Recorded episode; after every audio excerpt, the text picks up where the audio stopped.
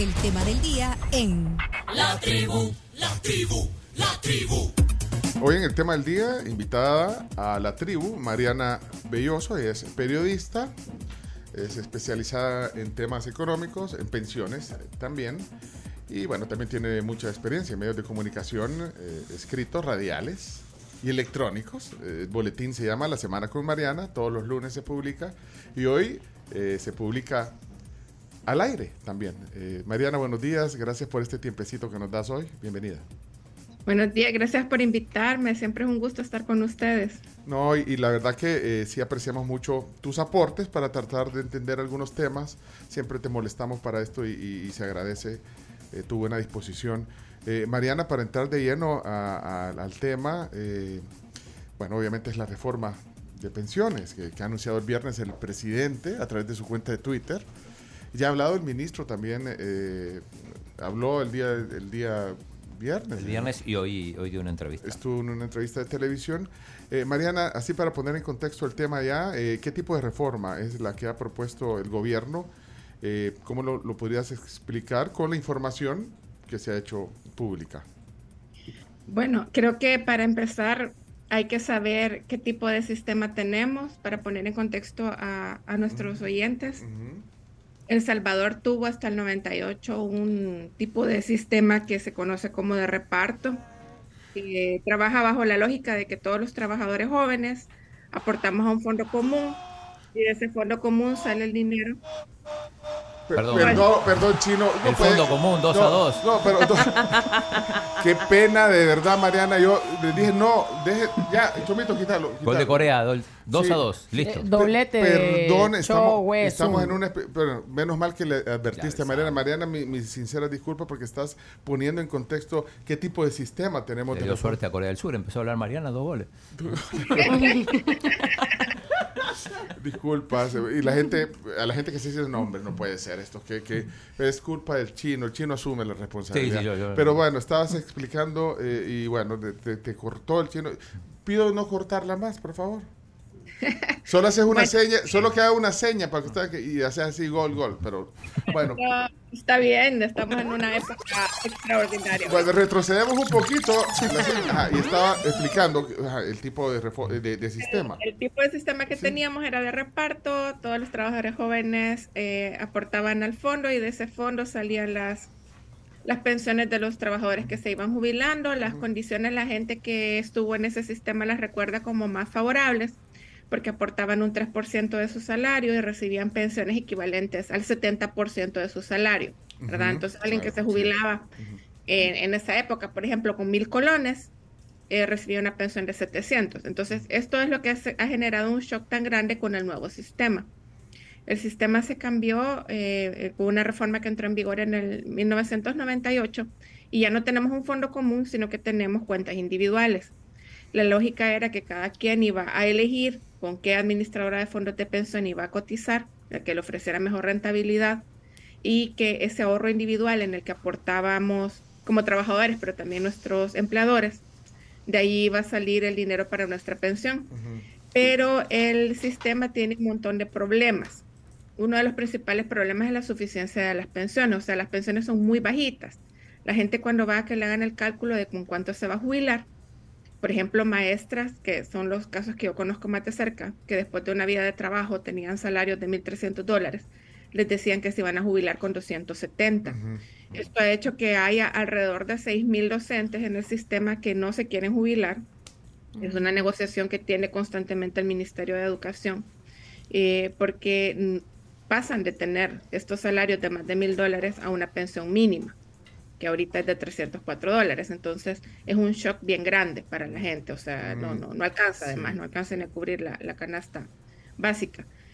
Luego, otro de los problemas que tenemos con este sistema es la cobertura.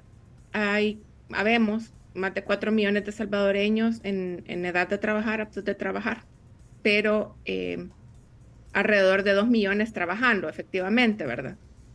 Y de estos 2 millones, la gran mayoría está trabajando en el sector informal y los que están trabajando en el sector formal, que cotizan al Seguro Social y cotizan a una FP, son entre 700 mil y 800 mil. La cifra fluctúa mes a mes, ¿verdad? Por los mismos movimientos del mercado. Entonces vemos que de esta gran cantidad de estos millones de salvadoreños son bien poquitos los que están cotizando y luego son más poquitos los que cumplen los requisitos para jubilarse.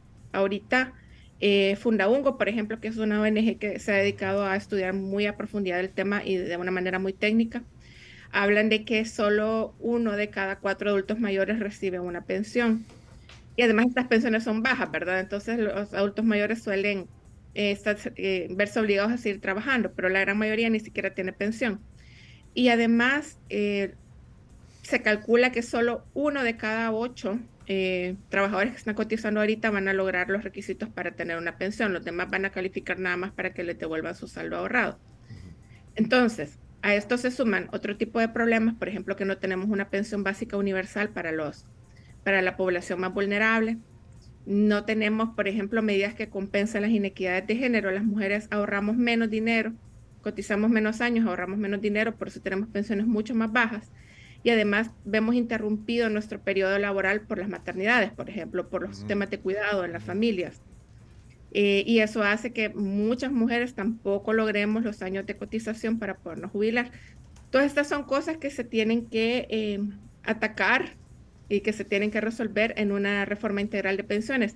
Y son temas que se estaban viendo en una comisión especial que había en la Asamblea Legislativa y que llevaba ya varios años citando especialistas, eh, estos, em, los, los economistas que están especializados en temas actuariales, que pueden hacer proyecciones de que si cotizamos esto, en tantos años vamos a poder tener una pensión de tanto, eh, las mismas, los mismos sindicatos y, y, otros sectores. Pero todo este trabajo de la comisión se engavetó cuando vino la actual Asamblea Legislativa y mandó archivo todo el trabajo de las asambleas legislativas previas. Entonces, lo que vemos es una reforma bien limitada, una propuesta que yo todavía no he leído el documento, si alguien lo consigue me lo puede pasar y yo con mucho gusto lo analizo a profundidad, pero teniendo como insumo las las declaraciones que han dado tanto el ministro de Trabajo como el ministro de Hacienda, los tweets del presidente y el video que compartieron en redes sociales los, los funcionarios de gobierno, vemos que es una reforma bien limitada. Lo único que hace es aumentar en 1% el aporte de los empleadores Actualmente a nuestro fondo de pensión iba el equivalente a un 15% de nuestro salario. El 7.25 lo aportábamos nosotros y el 7.75 los empleadores. Ahora van a aportar el 8.75. Pero de nuevo, esto solo aplica para esos entre 700 y 800 mil salvadoreños que están cotizando activamente. Eh, luego se habla de una reducción en la comisión para las AFPs. Realmente es un solo porcentaje que era del 1.9% y que incluye eh, los seguros, mm, el seguro de invalidez, por ejemplo, y la comisión de la AFP, y que ahora em, los funcionarios han dicho que se va a bajar al 1%.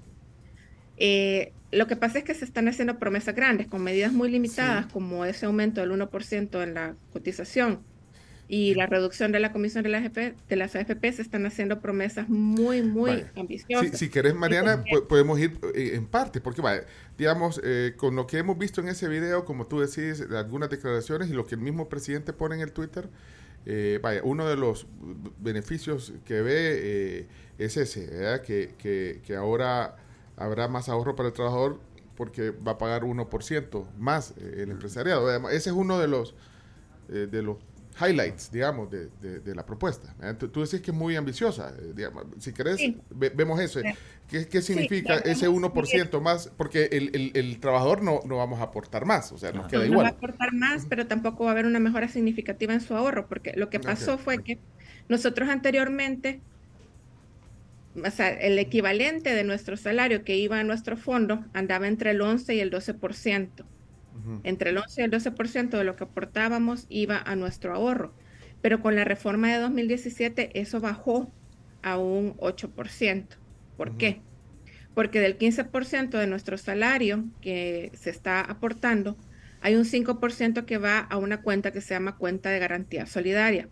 Esta cuenta de garantía solidaria se creó en la reforma de 2017 con dos propósitos principales.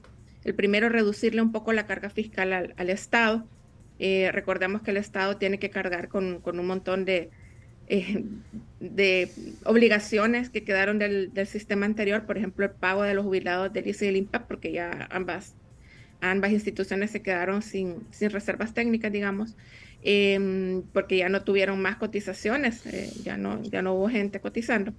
Entonces, eh, el Estado tiene que eh, presupuestar cada año una cantidad para bueno, pero, ah, pero- pero ahí puso poco a poco, se van a recuperar los 10 mil millones de dólares sacados del sistema. Por cierto, gol de, Eh, es- gol de gana. vamos a- No le gana. Pe- pe- por cierto, fact-checking. gol de gana, Porque- gol de gana 3 a 2. Es que, es que el chino está ansioso, pero no le vas a seguir gol de gana No, 3 a 2. aprovechamos vaya. la pausa esta Ok, para- pero bueno, pero entonces, Creo que no, no cotiza, no cotiza, usted cotiza. Chino, no cotizas. Lo veo muy interesado. Eh, no, sí, estoy, estoy interesado. Vaya, pero espérame, vaya. Pero entonces, entonces eh, ese es otro tema. eh, porque mira, es que. Otro tema, vaya, de- vamos de- por de- partes, Sí, vamos, vamos por por partes, partes. porque de hecho el presidente en, en el video que compartió hasta hace una línea de tiempo. ya, Hace una línea de Sí, tiempo. vamos, vamos, a, vamos por partes con este es un fact checking que podemos hacer si quieren, pero vamos por partes como dijo ya que el destripador. Primero, eh, de la parte de la suficiencia, como les decía, antes ahorrábamos alrededor del 11 de- por ciento de nuestro salario que iba a nuestra cuenta, que de esa cuenta es de donde nos van a calcular con cuánto nos vamos a jubilar. Pero en la reforma de 2017 ese porcentaje bajó, o sea, estamos ahorrando un 8%. ¿Por qué? Porque el 2% adicional es este que se paga en comisiones y seguros, etcétera, y el otro 5% va a la cuenta de garantía solidaria, que tenía, como les decía, un doble propósito. Por un lado, reducirle la carga fiscal al Estado, eh, por ejemplo, para que las pensiones mínimas se paguen de ahí, pero además darle un beneficio, digamos, al, al, al cotizante, porque antes, cuando usted se le acababa su ahorro para pensión de su cuenta individual, caía automáticamente a pensión mínima. Entonces usted podía tener una pensión de 700 dólares, pero el momento que se le acababa su ahorro, caía automáticamente a pensión mínima. Entonces, la idea de esta cuenta de garantía solidaria era poderle dar estabilidad a la gente. El problema es que los mismos actuarios que vinieron a asesorar a- al, al gobierno de ese momento sobre la reforma les advirtieron que a partir de 2023 esta cuenta ya iba a tener déficit, ya iba a estar en números rojos. Y aún así tuvo un impacto en cuanto estamos ahorrando cada uno de nosotros, porque solo estábamos ahorrando el 8%. Ahora, hagamos un ejercicio hipotético, porque esto no, de, de nuevo tenemos que esperar a ver el, el- el documento, pero se supone que vamos a tener un 1% más de ahorro. Ajá. Entonces ya no estamos ahorrando el 8, sino que el 9. Y se supone que a las AFP ya no se les está pagando por el seguro y la comisión el 1.9, sino que solo el 1. Tenemos un punto 9 más. Entonces estamos ahorrando por todo un 9.9. Aún es inferior al 11 que ahorrábamos antes. Y aún con el 11 que ahorrábamos antes, la gente tenía pensiones muy bajas. Las mujeres, por ejemplo, alrededor del 27% de su último salario. Entonces, por eso les decía que es una promesa muy ambiciosa decir que con estas dos medidas alcanza para prometerle a la gente mejores pensiones. Ahora, ahora, pero sí, sí es más ahorro de como estábamos, pero, pero no como estuvimos antes. O sea, eso es lo que... Antes, Ajá. Exacto. Pero, pero bueno, pero, pero como estábamos, eh, hay más ahorro. O sea que ahí, eh, pero bueno, es relativo. entonces. Pero aún como estábamos, teníamos pensiones de alrededor del 20. Haga el cálculo usted cuánto es su salario y su pensión, sobre todo si era mujer, andaba alrededor del 27%, aún con lo que ahorrábamos, el 11%. Ujú. Ahorita ahorrando posiblemente el 10, ¿cómo vamos a lograr mejores pensiones? ¿Cómo se logran mejores pensiones en un sistema como el que tenemos? Am, hay que mover parámetros, por eso se habla de, de reformas paramétricas. La única manera que usted ahorre más es que ese dinero crezca más. Por ejemplo, por un lado, y es a lo que las AFP le apuestan mucho, es el tema de la rentabilidad, que le dejen de diversificar las inversiones. Hay otros que dicen que no, que lo que habría que hacer es aumentar la cotización eh, en, en- en términos significativos eh, o ahorra- a- aumentar también la edad de jubilación, que es algo que tenía la reforma de 2017 y que esta reforma supuestamente viene a quitar. En la reforma de 2017 se dejaba establecido que iba a haber una evaluación periódica y que cada vez iba a estar aumentando un año la edad de jubilación, cada cierto tiempo que se evaluara. Y ahora viene esta reforma y dice que ya no, que la edad se va a mantener en 55 años para las mujeres y en 60 años para los hombres.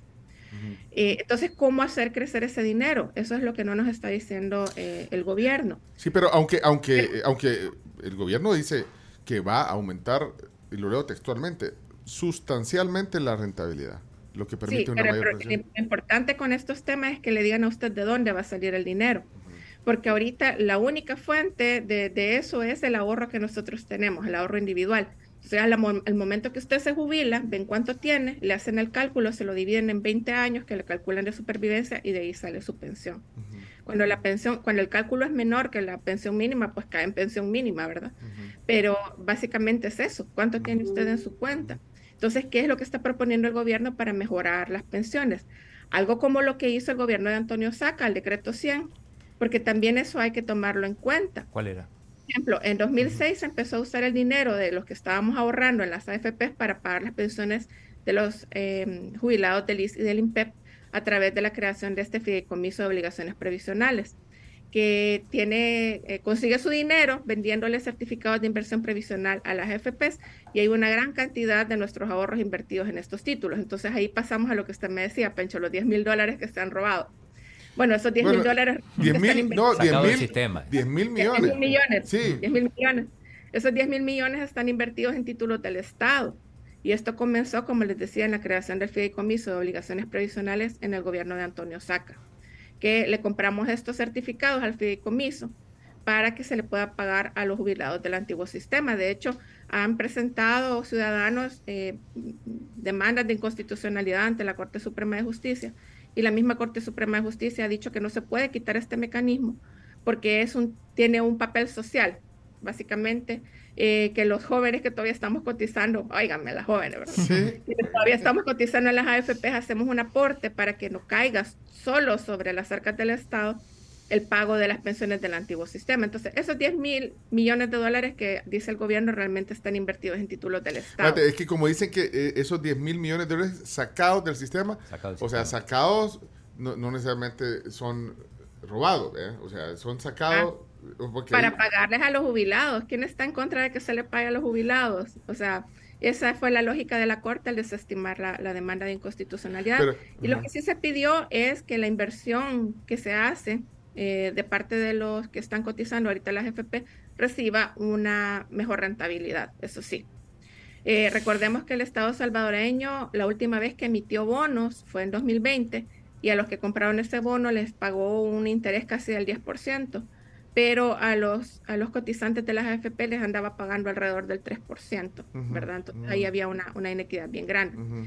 Por eso les digo, es importante, en, en, temas de pensiones nos pueden decir, miren, todos se van a jubilar con 10 mil dólares, ¿verdad? Pero lo importante no es la promesa que nos hacen, sino que cómo la van a cumplir. Bueno, eh, entonces, tú lo ves como una meta ambiciosa el decir que se va a aumentar la, con, con las medidas que han anunciado no basta para hablar de una, de una mejora sustancial. En la rentabilidad y dicen que por ende en una mayor y pensión. faltarán cosas, quizás, decir. Sí, falta, eh, vamos a ese punto, qué cosas no nos están diciendo para que esa promesa se pueda cumplir. Y volvemos a las reformas que se aplicaron en gobiernos anteriores, en los gobiernos de Arena, por ejemplo. Se aprobó el famoso decreto 100. ¿Qué pasó con el decreto 100? Eh, cuando se cambió el sistema del sistema de reparto al sistema de cuentas individuales, se le dijo a la gente que si se pasaban a una FP iban a tener los mismos beneficios que hubieran tenido en el ISO, en el INPEP. Entonces, entre quienes se pasaron hubo bastantes maestros, los famosos optados, o sea, ellos no estaban obligados a pasarse, sino que ellos estaban en el antiguo sistema y los convencieron de pasarse al nuevo. Cuando estos maestros quisieron jubilarse a partir de 2002, vieron que las pensiones que estaban recibiendo eran mucho más bajas que las que estaban recibiendo sus colegas que se estaban pensionando con el IS todavía o con el INPEP. Entonces, ¿qué pasó? Se, hubo protestas, hubo marchas. Yo me acuerdo, yo estaba en la universidad, fue a hacer un proyecto de fotos de esas protestas. y, y, entonces vino el gobierno y dijo, no, vamos a, a, compensarles. Entonces se aprobó este famoso decreto 100. Este decreto 100 estableció que estos optados eh, que todavía se estaban jubilando y que se habían pasado voluntariamente a las FP, iban a recibir pensiones equivalentes a las que hubieran tenido eh, jubilándose en el INPEP o en el IS pero quien paga el, digamos, el monto adicional, porque ellos no les alcanzaba para tener esa pensión, era el Estado, o sea, dinero de todos nosotros. Básicamente el decreto sirvió para eso, que también hay demandas en la Corte por la forma dispar en la que se trata a los jubilados en general y a los jubilados optados, porque recibieron este beneficio. A ellos se les dio pensiones mayores pagadas con fondos públicos a través de un decreto. Entonces, ¿qué va a hacer el gobierno actual? Va a aprobar un nuevo decreto 100 para que a todos nos suba automáticamente la pensión y lo va a costear el Estado. Esa podría ser una salida, pero aquí estamos especulando porque no tenemos la, el documento. bueno, lo podría costear, pero...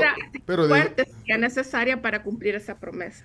Pero, pero bueno, vos acabas de decir, o sea, lo tendría que costear el Estado, pero eh, habría que saber cómo, de dónde, ¿ve? Pero, ¿De dónde o cómo? Pero, pero podría costearlo como que le digan a usted, vaya, por ejemplo, que, le dijeran a usted, vaya, Pencho, yo le pago su pensión en dólares y va a ganar lo mismo, o le pago su pensión en Bitcoin y se la voy a aumentar. ¿Qué escogería usted? Esto ya ha pasado en otros países, por ejemplo, en Argentina, cuando hubo eh, eh, estos patacones, que eran unos certificados que sacaba el gobierno le pagaban a los empleados públicos una parte en la moneda eh, local y la otra parte en estos patacones, que eran como billetes. Pero nadie quería los benditos patacones, entonces los andaban vendiendo, revendiendo en el mercado negro a la mitad de su valor. Entonces, son medidas que hay que analizar muy a profundidad y por eso les decía que es bien importante que se haga público el documento para ver cómo se va a lograr esta promesa. Porque de prometerles, uno puede prometer cualquier cosa, pero a la hora de cumplir se necesita un sustento técnico y material para saber que esa promesa se va a poder cumplir. Mira, sobre todo en estos temas tan delicados. Mariana, eh, otra cosa que me llama la atención y quisiera oír tu opinión es el tema eh, de que eh, los empresarios, eh, los patronos, van a, pagar un 1% más, como lo hemos dicho. Pero entonces, ¿qué significa eso? para las empresas, ponerle qué significa, más allá de, lo que tú acabas de explicar, bueno, de, que el 1% pues no necesariamente aumenta lo que tú vas a ahorrar, pero entonces, ¿qué significa el impacto, digo? Ese estudio del impacto lo tendría que haber hecho el gobierno a la hora de armar esta propuesta y poder decir, ok, este aumento del 1% va a significar que vamos a sacar tantos millones de dólares eh, del capital que se podría haber invertido y eso va a tener un impacto de tanto en el PIB. ese, ese, es un estudio que se tendría que haber hecho. Si lo hicieron, lo deberían de hacer público también, porque no es no es mágicamente que se aplican estas cosas, sino recordemos cuando se hacen los ajustes al salario mínimo, es una negociación en una mesa con un estira y encoge y que están allí que, peleándose cada, cada eh, punto porcentual. Entonces es una cosa similar. Esto va a impactar de manera diferente a cada empresa.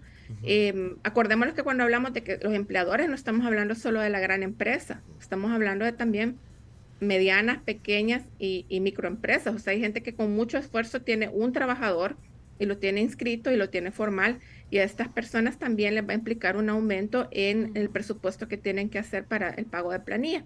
Entonces va a ser, el impacto va a ser diferente para cada tamaño de empresa, pero el impacto global en la economía por lo menos ellos lo tendrían que estar eh, analizando. Y, a la empresa, los empresarios lo habrán, no sé, la gremial, no sé, o alguien, habrá... habrá en este gobierno no se sabe, todo lo hacen así a puerta cerrada y, le dicen a la gente que no, que no hable, que no cuente, que no comparta. Entonces no, no podemos saber. Eh, y, alguna reacción de los empresarios? Es, que ajá, ese impacto... Con los que yo he hablado dicen que no sabían. Que no sabían. a lo mejor ellos hablan con otro grupo de empresarios. Mira, y, y, y las AFP, porque también se destaca mucho que, que ahora las AFP van a ganar mucho menos. Las AFP van a ganar menos pero si, si nos ponemos en los zapatos de las FP, el impacto pudo ser mucho mayor. En algún momento se habló de que se podían renacionalizar las pensiones. O sea que las salieron ganando, entre comillas, digamos, con esto. O no perdieron tanto, quizás. Entre, entre los males el menor, digamos, para las FP, porque eh, si se acuerda usted, Pencho, la última vez que platicamos de pensiones hablábamos de los beneficios que tendría una renacionalización.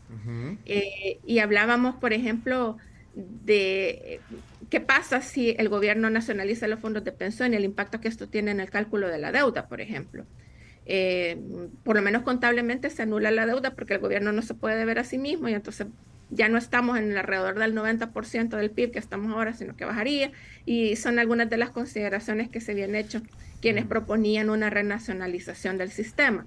Otra de las opciones era, por ejemplo, eh, crear una AFP pública que le viniera a meter competencia a las AFP privadas y que, como se hace en otros países, hasta cierto nivel salarial, por ejemplo, si uno gana hasta 500 dólares, tiene que ir obligatoriamente a la AFP pública, que como no está buscando lucro, le va a dar a uno un beneficio un poco mejor.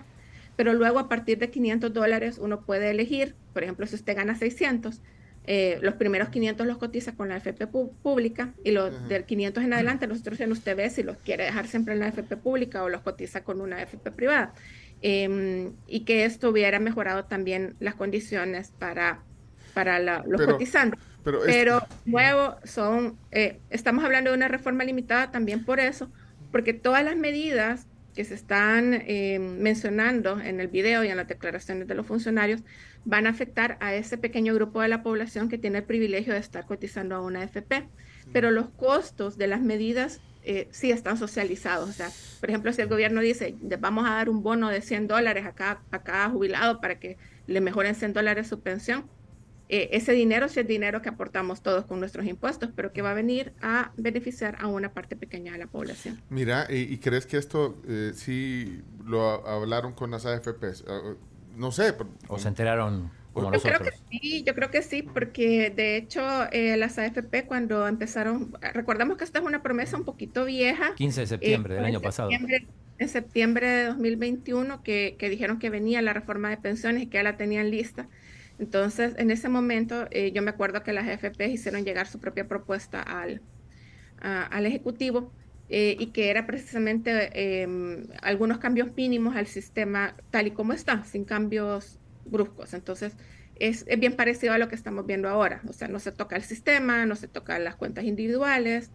Em, habrá que ver también cómo se reparte esa reducción de la que están hablando, porque como les decía, eh, los, los funcionarios están hablando de esa reducción del 1.9 al 1, pero no dicen qué es lo que se va a reducir. Y ese 1.9 incluía no solo las comisiones, sino que también los pagos del seguro. Y el pago del seguro es bien importante. A lo mejor les están mandando a que hagan una renegociación global de los seguros para que la prima del seguro sea menor. No sé. Entonces, son detalles que tenemos que ver. Quiero, es que yo quisiera entender eh, cuál ha sido el rol de las AFP en, este, en esta reforma. Las AFP tampoco han dado muchas declaraciones. O sea, bueno, de hecho aquí existe hasta fondos. ¿eh? Sí, sí, sí, la administradora, la, la, asociación de administradoras. Ajá, Ellos pero, han callados últimamente. Em, ¿Se acuerdan cuando a los cotizantes nos empezó a aparecer en el estado de cuenta rentabilidades negativas? Negativas, sí, sí. Ajá, y que fue un escándalo y hasta se metieron los diputados a opinar y se dijeron un montón de cosas y realmente es una cuestión contable pasajera. Lo hablamos también con usted, Pencho, me acuerdo, y me encantó porque usted lo entendió bien rápido que, era una cuestión contable pasajera y, efectivamente ya pasó, ya estamos con rentabilidades eh, similares a lo que hemos tenido normalmente, baja, ¿verdad? Pero similares a lo que hemos tenido normalmente. Eh, pero las FP no salieron a dar una explicación pública, a pesar de que podrían haber salido a darla. Entonces, no sé, eh, quizás a lo mejor sí están teniendo pláticas con el gobierno y y les piden no, no salir a hablar eh, públicamente, pero pues, a mí no me gusta especular. Sí, sí, sí. No, pero, pero que, es que sería también interesante saber cuáles son las posiciones de, de, digamos, de los involucrados, pues, porque me imagino que yo creo que sí el gobierno tiene que hablar con las AFP sobre esto. o sea, sería... Pero si yo fuera una AFP, ahorita estuviera respirando aliviada porque no, no me renacionalizaron, que hubiera sido quizás para el de los que decía el el ministro Celaya hoy. ¿no? Vamos a nacionalizar. Ajá, esa era una propuesta bien fuerte. De hecho, cuando, em, yo no sé si ustedes se acuerdan, pero cuando se hizo esta, este anuncio de que el actual gobierno iba a impulsar una reforma de pensiones, muchos sindicatos y federaciones de sindicatos llevaron sus propuestas al Ejecutivo y sus propuestas eran renacionalizar. Em, Mariana, eh, estaba leyendo declaraciones del ministro de Trabajo, Rolando Castro, que dice que una de las cosas que van a hacer es, eh, hay, hay pensiones de privilegio, VIP, de, dice de 6.300 dólares. Son 684 que las van a bajar a 3.000. O sea, nadie va a cobrar más de 3.000 dólares. Y le van a poner un techo a las... Un techo, sí. Y los que... Esto pasó, esto pasó ya, había en la reforma de 2017 se puso un techo de 2.000 dólares al cálculo de las de las pensiones. Ahora, ¿cómo van a, si está, e, esto es a quienes se van jubilando, ¿verdad? Pero ¿cómo van a hacer para revertirle? ¿Cómo van a hacer para revertirle a quien ya tenía la, la, pensión? Eso también es algo que debe establecerse. Ahí en la ley se van a enfrentar, bueno, pero que ahora no es, ya, no es tanto obstáculo, porque uno podría ir a la, a la, Corte Suprema, porque era un derecho ganado la pensión y, y, reclamar ahí, pero bueno, la Corte ahora está. Si van ahora no van a tener mucho. Muy complaciente con el Ejecutivo, entonces nada. Sí, tiene razón, usted lo puede hacer. Básicamente entonces lo que queda claro, solo para ir eh, resumiendo algunas cosas, eh, eh, que entonces nacionalizar las pensiones ya no... No, no, no, ya, no, no, ya, eso, y lo están aclarando. Están aclarando, pero hay, hay, hay gente que, que, que, está a favor de eso, pues. Sí, claro, hay mucha gente que está, que está pidiendo que se renacionalice, pero yo lo veo ya, o sea, descartado descartada también la posibilidad de un sistema multipilares o de una AFP pública que le venga a meter competencia a las otras. Descartada Mira, también. Mira, otra cosa, eh, este Instituto Salvadoreño de Pensiones se crea. eh, Este, Ahí va a trabajar Mariana. ahí- ahí- va, va a trabajar, María. Y rapidito saltó, no, no. Fíjate, es- Está eh, viéndolo, viéndolo muy, muy, muy, pero muy eh, em, tratando de ser lo más objetivo posible, yo solo veo que es más burocracia, porque realmente, ¿qué va a hacer un Instituto Nacional de Pensiones? Un Instituto Nacional de Pensiones hubiera tenido sentido si hubiera habido una AFP pública o una renacionalización. Pero actualmente, ¿qué, qué va a hacer? O sea, y hablan de supervisión, la supervisión ya está a cargo de la Superintendencia de Pensiones. Hay una superintendencia de pensiones que está adscrita a la superintendencia del sistema financiero. Y si lo que querían era revivir burocracia de algún otro tipo, ahí está el INPEP. No van a disolver el INPEP. Entonces, ¿qué es lo que van a hacer? ¿O es un rebranding del INPEP? puede Entonces, ser. Ajá. hay que ver, hay que ver ya, ya en la práctica cómo, cómo se van echando a andar estas cosas. Pero no, no es claro, no es claro, ¿verdad? no es claro, pero además el impacto es muy limitado. De cualquier cosa que hagan, el impacto va a ser muy limitado. Imaginémonos que sacan un decreto de que va a haber un bono estatal para mejorarle la pensión a todo el mundo. Todo el mundo son esos 700 mil. Y de esos 700 mil, los que logren cumplir el requisito de jubilarse, porque por lo menos la mitad no cumple. Y entonces a la hora de, de- de jubilarse le dicen, usted ahorró nada más 8 mil dólares, aquí están esos 8 mil dólares. La gente viene, se lo gasta en unos meses y luego se quedan desprotegidas en la edad en la que somos más vulnerables. Pero- Una de las reformas, digamos, positivas de 2017 fue que uno tenía la opción de tener una, una pensión parcial cuando no cumplía con los 25 años de cotización, pero que le daba derecho a ir al Seguro Social. Y esa es una de las cosas que creo yo que, que no se deberían de tocar, porque de nuevo es en la edad en la que somos más vulnerables, tenemos menores ingresos y además somos más achacosos, qued- quedamos tan desprotegidos. Sí, totalmente. Mira, Mariana, espérate, perdón. espérate, y, y la super, hay una superintendencia de, De pensiones. no, de Pensiones, sí. Ujú. ¿Y, ¿Y cómo queda? ¿Cuál ha sido el Yo papel? no sé, yo no sé qué piensan No, hacer. No sé ¿O si cuál ha sido a- el papel, el rol en todo van a esto? fusionar, así como se fusionaban Goku con Vegeta, no sé si van a fusionar. Bueno, bueno. Entonces se, van a va a ser, que va a ser el instituto. o Sí, sea, pero no lo tenemos claro. Estamos, sí, como dice Mariana, tam- tam- o sea, no queremos especular, pero son preguntas válidas, creo yo. ¿verdad? ¿Qué va a pasar con Sí, yo creo que ahorita lo que más podemos hacer es preguntarnos, pero también eh, a mí, a mí yo, yo realmente lo felicito, Pencho, porque usted es alguien que siempre mantiene en agenda el tema de pensiones, que es tan complicado, Sí, cuesta sí. mucho que lo comprendamos y, y la- realmente no nos preocupamos hasta que ya nos va a tocar ir a la FP a ver cuánto nos van a dar. Ahí sí nos afligimos y debería de ser una cuestión en la que estamos pendientes desde jóvenes. Entonces, Pero- yo, a mí por eso me encanta que, que usted siempre da espacio para hablar de estos temas y que tratemos de entender entre todos un poquito mejor, saber de dónde venimos, saber cómo estamos y, y qué preguntas nos tenemos que hacer. Para no, no ale- o sea, a mí me alegra, a mí me alegra que digan todos vamos a tener mejores pensiones, pero yo quiero que sean promesas que se puedan cumplir. Eh, eh, está, Yo- eh, sí, yo Carlos. tenía una pregunta, eh, de hecho es una pregunta acá de, de un oyente y el que lo que él eh, tiene duda es sobre el 25%, que nadie está hablando de eso, de si se va a poder retirar, si No. se va a tener que devolver Sí, o si ya no, no. lo puso el presidente, ya. que ya no se debe devolver, devolver el 25% de anticipo. Sí. ¿Qué significa No, eso? pero lo- la duda creo yo que, que, que es que si se va a seguir retirando, porque la promesa que ha hecho el, el presidente es que quienes ya lo retiraron no se lo tienen Exacto. que autopagar. Pero esas son cosas que ya se habían hecho en la Asamblea Legislativa, pero son poco difundidas también. La Asamblea ya ha aprobado medidas así, bueno, la, la Asamblea anterior están. eh, la Asamblea anterior había aprobado que quienes ya les tocaba jubilarse y debían el 25% se podían jubilar. Ahora, ¿cuál es el impacto de esto? De nuevo, o sea, yo tengo mi ahorrito, tengo mi puchito, supongamos que esta galletilla, esta galletilla son, son mis ahorros de pensión, ¿verdad? Entonces, cuando yo me jubile, van a calcular que yo voy a vivir 20 años, entonces me van a partir en 20 pedacitos mi, mi galleta para, para que me alcance para cada año. Pero ¿qué pasa si yo me como antes un cuarto de la galleta? Yo me la comí. Entonces, cuando me jubilo, ya solo tengo tres cuartas partes de la galleta y esas me las van a repartir en los mismos 20 años. Entonces, me van a tocar pedacitos más chiquitos. Pero no hay un Ese es el mínimo del tema. 400 dólares. Exacto, pero ¿de dónde va a salir esta compensación? Porque a mí no me va a alcanzar para llegar a los 400. De hecho, ahora es una gran carga fiscal, eh, o, o al menos así le cuesta llamarlo a, a los funcionarios de gobierno, es una gran carga fiscal. El hecho de que yo me jubile y me alcance solo para una pensión de 100 dólares, pero por ley me tienen que dar 300. ¿verdad? Entonces, porque eso tiene que salir de esta cuenta de garantía solidaria que hablábamos al principio, ya está deficitaria, y a esa no aportamos solo nosotros, también por ley el, el presupuesto general del Estado tiene que llevar una parte para pagar esto. Y recordemos que los fondos del Estado son finitos, o sea, sacamos, tenemos que pasar a una cosa, dejamos de atender otra, etcétera, etcétera, etcétera. Y, y, hasta ahorita las reformas que hemos tenido han estado más enfocadas en resolverle el problema fiscal al Estado que en que todos tengamos Pero- derecho a una pensión digna, que es un derecho que tenemos constitucionalmente, pero ahorita solo se le cumple a una porción, porción muy pequeña de la población. Creo que entonces, Carms, la duda iba orientada. Esta persona dice que en enero ya aplicaba por el tema de la edad para retirar el Tienen, 25. tienen temor de que ya no van a poder porque nadie ha aclarado Estaba- eso. Ajá, es- sacando. Porque es- Solo hay mu- dice gente- que los no se lo tiene que pagar, pero como les decía, esa es una medida que ya habían aprobado asambleas anteriores, eh, diputados de legislaturas anteriores, pero no está claro si van a poderlo seguir retirando o no. Ujú.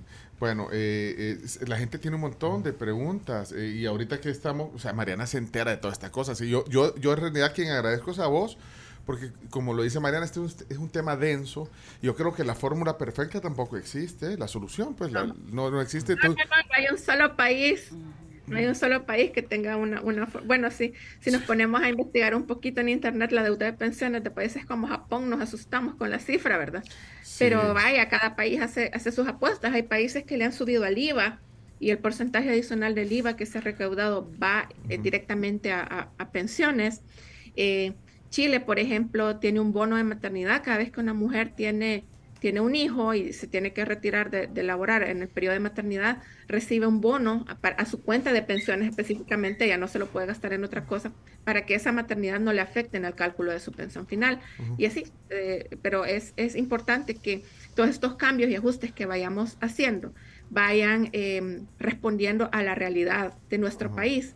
Porque, por ejemplo, uno de los grandes problemas de nuestro país, bueno, dos de los grandes problemas que son la baja cobertura, muy poquitos ahorrando para pensión, y que las pensiones son muy bajitas, tienen que ver con la naturaleza de nuestra economía y de nuestro mercado laboral, donde hay una gran informalidad, 70% más o menos de la economía es informal, y además los salarios son bien bajos. O sea, el salario promedio de la persona que está cotizando en la AFP ahorita son como 520 dólares. Entonces, con 520 dólares, calcúlele usted el 27%, Mm, caen directamente a pensión mínima, ¿verdad? Eh, y como decía el chino, que la pensión mínima ahora van a ser 400, 400. pero ¿de dónde va a salir ese dinero Pero- para compensar? Eso pero, pero ¿de dónde va a salir? O sea, y, y puede ser que tengan una fuente de, para financiar eso y que no la sabemos. los chinos. Los, los- los bonos volcán. Los chinos, Los decís. chinos, los los chinos nos van a pagar las pensiones. Chino China va a pagar. Aprovechemos la, la bondad Mira, oriental. eh, sé que Mariana eh, tiene un compromiso pronto, pero. Eh, entonces de- dime tú, me haces así cuando ya tenga, porque yo quisiera darle participación a la gente. Ojalá que sean, aquí no podemos oír eh, cuáles son los aportes, pero hay gente interesada y después me regañan a mí que no pongo preguntas. Vamos a ver qué, qué, qué Yo me tengo que, que desconectar a las 9 porque tengo Sí, una reunión. cabal, o sea que en, en- en dos minutos Saludos a ponemos. Mariana, Vamos a gracias ver. Mariana por siempre estarnos eh, Este es Miguel Aboleván. dándonos la verdad, la información correcta de este tema y de muchos más. Me imagino que el gobierno se ha ahorrado mucho dinero en todos los compromisos de pensiones que no han pagado porque la gente no se quiere jubilar por lo mismo. Me imagino yo que el gobierno ya tiene ahorrado ese dinerito para la mareada de pensionados que se vienen en los próximos años, si es que se mejora realmente el sistema de pensiones. Ojalá que así sea. Vaya. No, No, no, o sea, no, no funciona así. O sea, eh, para empezar, la gente se jubila con su ahorro. Entonces, ese dinero está en la cuenta de cada persona. Lo que no está haciendo el gobierno es aportando el complemento, digamos, para quienes no les alcanza para la pensión mínima y se tiene que eh, aprobar la pensión mínima. Pero como les decía, como el sistema cambió, todo esto se hace a través de la cuenta de garantía solidaria, para la que igual el gobierno tiene que estar haciendo, el Estado tiene que estar haciendo un aporte anual eh, y que se in- incluye en el presupuesto general del Estado. Por eso es importante ver que en el proyecto de presupuesto 2023 la pensión mínima sigue apareciendo como 304 dólares. O sea, lo presupuestado en el, en, el, en el proyecto que el mismo Ejecutivo envió a la Asamblea Legislativa de nuestro presupuesto general del Estado 2023, la pensión mínima sigue siendo 304 dólares. Bueno, eh, ya, ya, queda un minuto. Voy a, no sé, Marisol, repito, es corto este, vamos a ver qué dice. Buenos días, tribu. Buenos días, Mariana. Una pregunta, si una persona va a jubilarse, ¿qué le recomienda a usted? ¿Que espere hasta que aprueben la ley o que lo haga mejor desde ya? Gracias. Esta es una, una decisión muy personal, yo no me siento en la capacidad de, de, de, de, respondérsela. Lo que sí le puedo decir es que ahí depende del nivel de confianza que usted pueda tener, ¿verdad? En lo que se vaya a anunciar. Uh -huh la, lo mismo pasa cuando la gente me dice, mire, y saco el 25%. No, no, yo no estoy en la capacidad de darle ese consejo, pero usted va a decidir. Por ejemplo, si usted tiene una deuda donde está pagando 60% de interés, claro que le sale mejor negocio sacar de su AFP, pagarlo y luego pagarse usted solito con un interés mucho más bajo, pero esas ya son son, son decisiones. Bueno, miren. ¿Y tanto confía usted en que el gobierno realmente le va a poder dar una mejor pensión? Uh -huh. eh, eh, ahí está su respuesta. Bueno, eh, Mariana, nueve en punto, tal como lo habíamos convenido. Yo te agradezco tanto. Lean el boletín la semana con Mariana. Lean. Es una explicación. Pero mira, y creo que eh, hoy tenemos poca información. Creo que hemos visto, en base a un video de cuatro minutos que puso el presidente el viernes y, y algunas declaraciones. Entrevistas, sí. Pero creo que hay, hay, muchas cosas que hay que conocer para, para ir haciendo un, un análisis más más profundo quizás de esto. Así que te vamos a molestar, de verdad, porque eh, siempre... Es que no sea lunes para que no me tenga que ir. Sí, porque los lunes tienen... Sí, pero no, no, no importa, ahí nos ponemos en contacto. Mariana, gracias. Eh, espero que te, que te vaya bien en este lunes. Gracias, Mariana, por gracias el tiempo. a ustedes también. Chao, Mariana. Chao. Chao, bueno, eh, ahí queda. 3 a 2. Mira, y, y, respetó porque no interrumpió tanto. Sí, no, mira, no, no, vamos a interrumpir a los invitados. Gracias, chao, Mariana. Gracias. Está, hay podcast de esto también, por si no lo vieron completo. Es un. Ya viste que explica súper bien, Mariana. Sí, sí, sí. Las preguntas en el, en el Twitter y ahí las vamos a Ah, vaya, excelente, y Mariana. Eso que no tiene todos los elementos porque no lo sabemos. Sí, gracias, Mariana. Aquí vamos a seguir hablando de eso también. Gracias. Chao, Mariana. Mariana Belloso, periodista eh, de temas económicos hoy, también muy seguidora del tema de las pensiones. Bueno, hasta aquí el tema del día. Nos desconectamos ya de la transmisión de Facebook. Y, y sí, si alguien quiere seguir eh, comentando, pues también. ¿Qué pasó, Chino? Terminó, terminó. ¿Terminó el partido? Sí. Y terminamos se defendió, se defendió eh, gana con todo lo que tenía los últimos 10, 11 minutos que dio de tiempo adicional. Y lo aguantó 3 a 2, ganó, gana a Corea del Sur. 10 minutos dieron de tiempo. Dieron 10 y jugaron 11 y medio. Oye, qué largo, eh. Oye, ya son de 100 minutos. ¿Eso no le gusta a Piqué? No. no. Quería que los partidos sean más cortos y son más largos. Eh, bueno, miren. ¿Gana? Gana. ¿Gana? Y ganó. Y ganó. Eh, Chomitos, todavía estás en podcast, ¿eh? Sí, sí, estamos, sí. Eh, ah, bueno, sí, la transmisión ya, ya estuvo, sí, la transmisión ya, en video ya.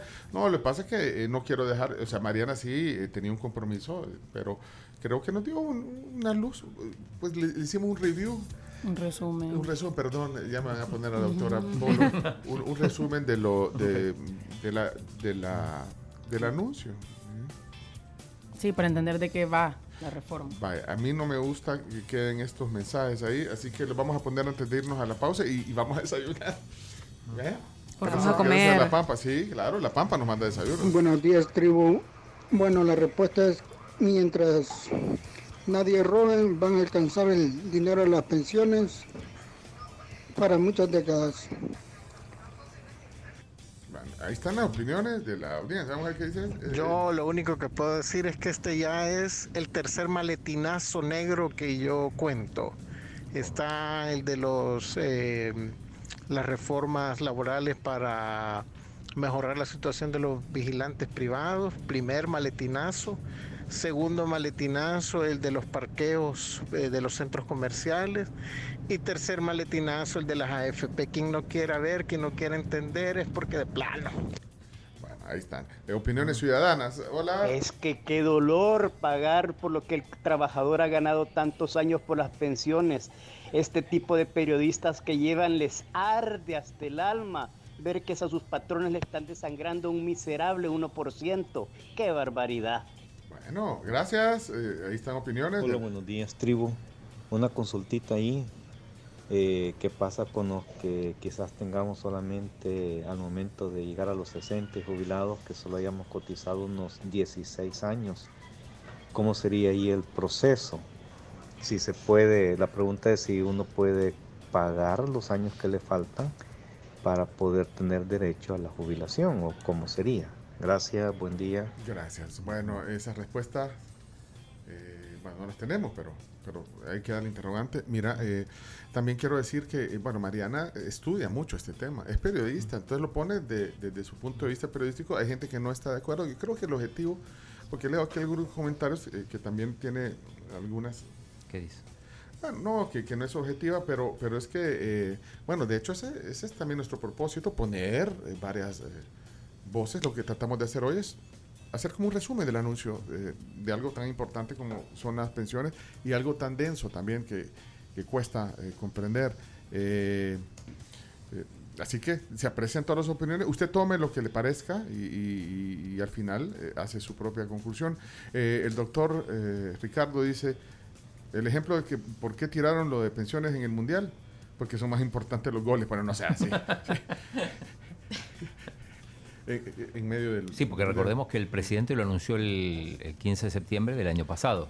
Bueno, aquí hay otros comentarios para que no queden. ¿eh? Esta es para Leonardo, Leonardito, no se enoje. Ya, esta para Leonardo. Se fue, se fue molesto. Chino, se molestó con vos. Y con, Conmigo no. Esta noche lo voy a ver. Hoy no me voy a perder los lo de Eh, vamos a ver quién más. Aquí el señor Bernal, eh, ¿qué pasó? Buenos días, Pencho y Tribu. Saludos. Te han de invitar a, don Patricio Pineda de la Mesa de Pensión Digna. También está don Claudio de Rosa, economista bien reconocido. Gracias, pasen buen día. Ajá, también. Sería bueno oír eh, también la voz, eh, la voz de los empresarios, de, algunos empresarios que, tengan opinión, hasta fondos. ¿Quién más? ¿A quién más quisieras oír? Eh, vamos a ver, eh, don Rafa, ¿qué dice don Rafa? Tribu, pensar que con esa manita de gato las pensiones van a ser dignas es, ilusorio. Buen día, entonces los que no cotizamos, solo trabajamos por cuenta propia, no huelemos ni hedemos en esta, en esta nueva reforma. Sí, hay que ver el porcentaje. Perdón, perdón, perdón, perdón, disculpe. la historia, la historia. Disculpe. La gran diferencia entre Penchi y la tribu y otros medios. Frente a frente invita al ministro de Hacienda, Ernesto López, al ministro de Trabajo, los que están eh, elaborando o han participado en esta cuestión. Ustedes invitan a una periodista que lo que sabe no es más que lo que nosotros sabemos. O sea, especula, no sabe, no sabe contestar. Puede saber de pensiones, pero no sabe de esto, solo especula y creo que más desinforma que informa. Cuídense, buen día. Gracias, José. Bueno, nos gustaría tener esas voces, las voces que, crearon esto también. La puerta está abierta. Sí, pero es difícil, eh, pero bueno, eh, ahí, ahí, está, ahí está también diversas opiniones. Así que gracias por tu comentario también. Eh, hola, eh, Isa. Buenos días. Yo no sé si entrará dentro del tema exacto que están hablando, pero yo tengo una duda. Eh, yo no pude retirar como salvadoreño viviendo en el exterior mis ahorros. Y quiero saber si como extranjera, al adquirir la ciudadanía norteamericana, puedo retirarlos y, y si es muy diferente un, uno de otro, un trámite de otro, perdón. Bueno, eh, Ramón, muy bien, la invitada de hoy. Ojalá ponga más invitados así, objetivos, imparciales. Bueno, todas las voces, y como dice Carmen, eh, Carmencita, que está allá en Costa Rica, dice que, bueno, ustedes los invitan y nadie el gobierno. Bueno, eh, pero ahí está, entonces, por eso hay también que chivo que hayan diferentes opciones de para, que ellos eligen para ir a dar sus declaraciones. Ya quisiéramos tener eso. Eh, vamos a ver qué dice aquí, vendedores de humo. eso, es, noche, eso es para los deportes. Sí, vendedores de humo, dice, ¿quién está? Eric. Bueno, gracias, Eric. Eh, todas las opiniones son buenas. Jorge, Jorge no vea, Jorge, no sabemos. Ponelo, ponelo. ¿Eh? Jorge. es que no todos los invitados que ustedes tienen tienen obligadamente que hablar en bien de Bukele. Eso es lo que la gente no entiende, que este programa no lo patrocina Bukele. Eh, George. Bueno, ahí están algunas voces. Eh, dice aquí, si ya tiene la otra ciudadanía puede retirar su dinero, dice. Víctor, me imagino contestándole a... A Isabel.